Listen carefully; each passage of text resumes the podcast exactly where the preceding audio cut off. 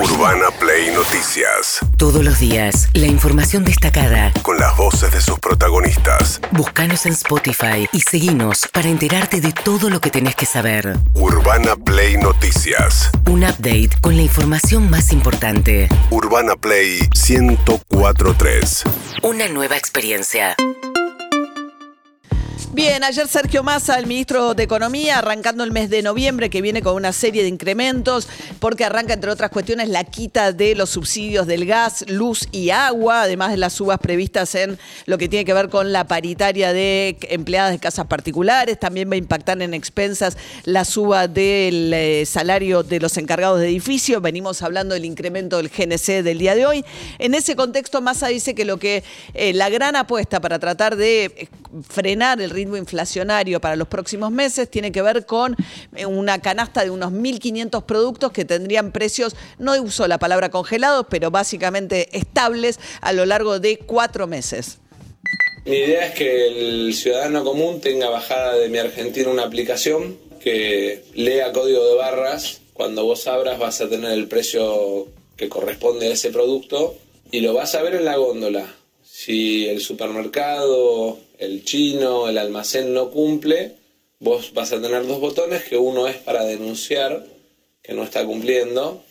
Y como ahora las multas para los supermercados dejaron de ser 8 millones de pesos por incumplimiento y pasaron a ser 240 millones de pesos por cada incumplimiento porque subimos las multas 60 veces, entiendo que van a preferir cumplir a tener a los ciudadanos reportando con el celular denuncias por incumplimiento. Le pedimos que bajen la, La aplicación. aplicación, bien, la, en mi Argentina, esto fue toda una novedad incluso para gente de la industria que lo estaba escuchando, pues venían hablando de que el precio estuviese en el packaging, ahora es vía esta aplicación.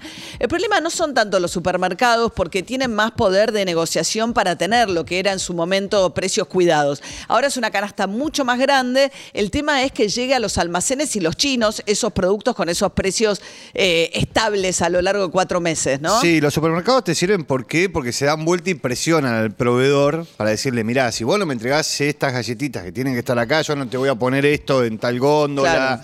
O sea, a mí traeme todo lo que necesito, porque ellos, digo, tienen esa fuerza para hacerlo, que los supermercados de barrio no. Por eso este, el gobierno apunta a esos lugares porque entiende que tiene un aliado ahí. En los supermercados. Claro. Eh, bien, mientras tanto, Massa también dijo que acuerda con la crítica que hizo Cristina Fernández de Kirchner al incremento que van a tener en diciembre las, las prepagas y que sumando todos los que tuvieron a lo largo del año va por arriba de la inflación.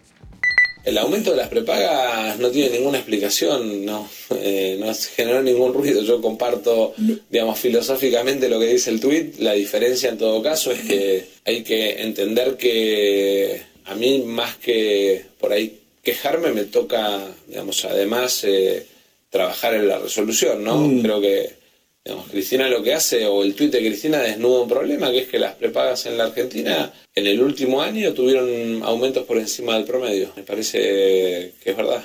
Y bueno, hagan lo que tengan que hacer. Bueno, no van a retrotraer el último incremento, lo que quiere a fin de año vence la resolución por la cual los incrementos se hacen en base a un cálculo de costos de precios, costos de salud, que incluye insumos dolarizados, etcétera. Lo que quiere cambiar más a la manera en que se regulan los incrementos de las prepagas para el año que viene. El de diciembre va a estar adentro incorporado. El de diciembre, que es casi un 14%, implica que las prepagas este año, enero-diciembre, van a tener un aumento del casi 114%, porque aumentaron en 9 de los 12 meses del año. Recordemos que se quejan los médicos de que a ellos no les aumentan en la misma proporción y también las clínicas y sanatorios privados que le prestan servicios a las prepagas, eh, que no le están pa- dando, ahora arranca la paritaria de sanidad, sanidad va al paro a medida de protesta hoy, mañana y paro el jueves, porque dicen que ellos tampoco ven eh, nada de ese incremento reflejado en sus salarios.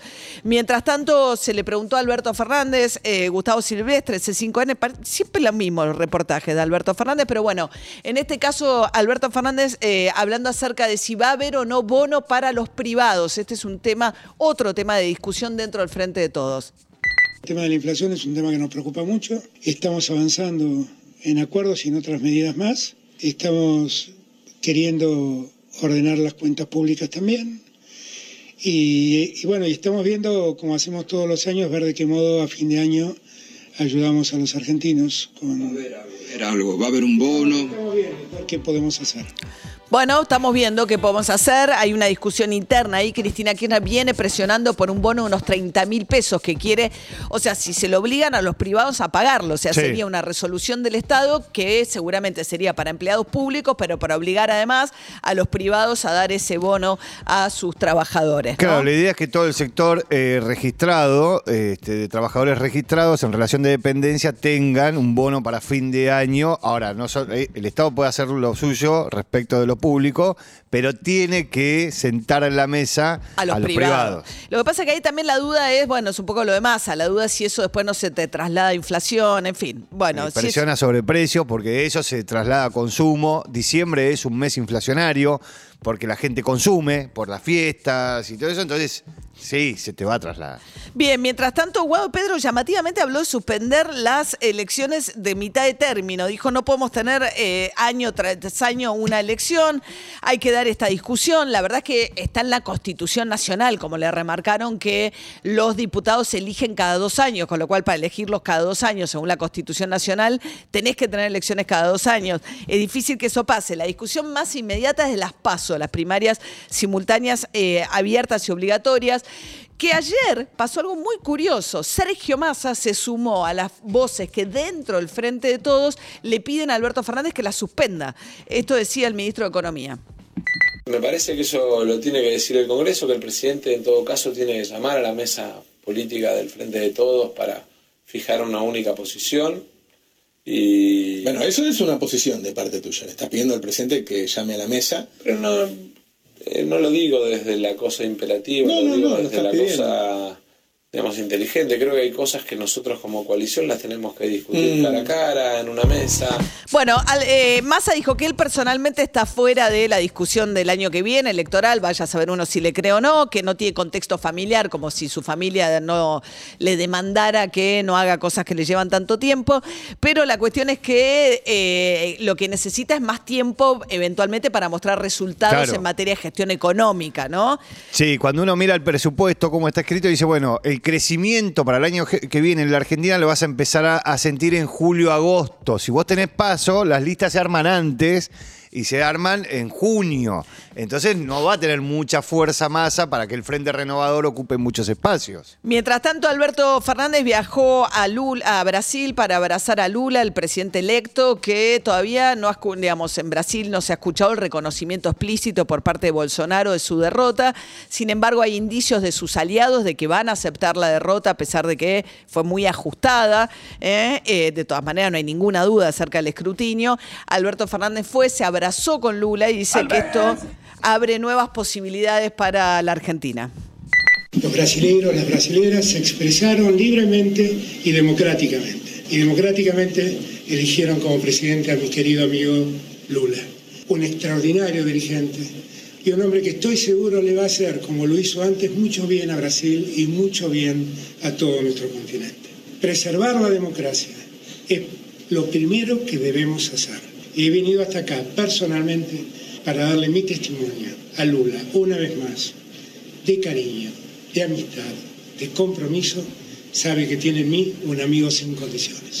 Bueno, es genuino ese vínculo, tienen realmente una Sí. amistad. Lula estaba muy agradecido porque Alberto Fernández lo fue a visitar en la cárcel cuando era, ya había ganado la interna acá en la Argentina.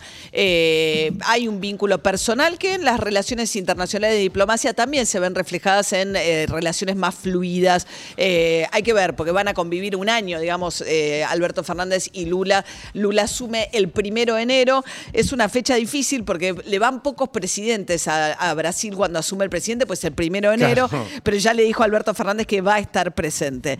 Mientras tanto, arde la interna de Juntos por el Cambio. Ahora salió Alfredo Cornejo, que es del radicalismo, fue el presidente anterior del radicalismo, fue gobernador de Mendoza, a defender a Macri. Dice, che, no es nuestro aliado Macri, paren de pegarle.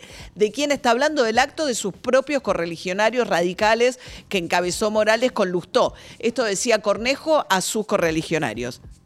Hay gente que, era, eh, que es muy crítica ahora y seguía a pie juntilla la política de, de Macri cuando estaba en el gobierno. Ahora digo, no sí, ahora, ahora. Hoy la dicotomía, el dilema de la Argentina es república o populismo. Eh, y Mauricio Macri es nuestro aliado, mal que le pese a alguno, es nuestro aliado. Vamos a, juntar adhesiones, votos, vamos a hacer proselitismo, eh, junto con la gente de Macri y con Macri también, ¿no es cierto? Eh, entonces no entiendo qué, qué necesidad hay de estar mostrando todo el tiempo esa diferencia. Bien, Macri es nuestro aliado, mal que le pese a algunos. Después dijo que la reta usa a los radicales para pegarle a Macri, que la reta participó del acto de los radicales para avalar las críticas de los radicales en contra de Macri.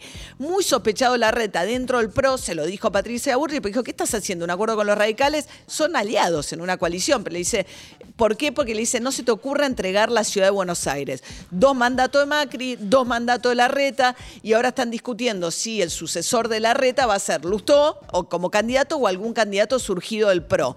En ese contexto, Patricia Burrich, ¿qué hizo? Lo agarró a Jorge Macri, intendente Vicente López, pero bueno, ahora candidato a ser jefe de gobierno de la ciudad de Buenos Aires, y se sacó la foto con Jorge Macri diciendo, es por acá, vamos con Jorge Macri. Los larretistas se indignaron, dijeron, ¿qué haces adentro del gabinete y haciéndole juego a Patricia Burrich? Ayer habló Jorge Macri. Yo no siento que haya ninguna traición en absoluto. Yo trabajo para y por la gente. Somos todos parte de la misma fuerza. Todos tenemos fotos todo el tiempo con todo el mundo. Y Patricia lo que dijo es, el PRO tiene que tener su propuesta y a Jorge lo veo muy bien. No entiendo cuál puede ser la traición en que Patricia o Mauricio elijan de alguien que es del equipo de Horacio eh, como un buen candidato. Eh, sería, nunca me lo dijo, nunca algo así me lo dijo Horacio, este, en el sentido de que se sienta traicionado o algo así. Después, siempre hay alguien que interpreta mal o habla en off, o bueno, Bueno. yo le, le quito dramatismo. Bueno, eh, eh, eh, por las dudas nos subió la foto a sus redes sociales Jorge Macri con Patricia Burrich y ahora se calentó Patricia Burrich. Sí. Encima, bah, esa interna está tremenda. Mientras tanto, decíamos, el fiscal adjunto en la causa contra por el crimen de María Marta García Belsunce a 20 años de su muerte y después de que el viudo haya estado eh, cumpliendo una condena por haber sido este, encontrado en ese momento culpable del crimen de María Marta, luego fue y ahora la fiscalía dice que no hay ninguna duda de que el asesino en realidad fue Pachelo, el vecino de María Marta. Señores jueces, póker de haces. No existe un juego superador en esta partida, en la partida final. La escalera real la tuvo Nicolás Pachelo durante 20 años, logrando su impunidad y perjudicando a toda la familia. Señores jueces, el juego ha terminado. Como representantes del Estado, de la sociedad y de las víctimas, exigimos se condene a Nicolás Roberto Pachelo a la pena de prisión perpetua, accesorias legales y costas del proceso. Ahora, si los jueces no saben de póker, no Sí, entienden no lo que está pidiendo, porque la escalera real está hablando de un juego de póker, ¿entendés? No es que... Estamos jugando al póker. Lo peor es que Pachelo eh, es experto en póker. Él estuvo en los casinos ganando por, sobre todo los casinos uruguayos, parece que ahí la rompía antes de que lo jugador. agarren, sí. Ahora es re loco, es raro que un fiscal, digo, uno trata de que sus alegatos se entiendan a todo el mundo, a usar un juego, ¿no? Para hacer estas metáforas es extraño. Urbana Play Noticias.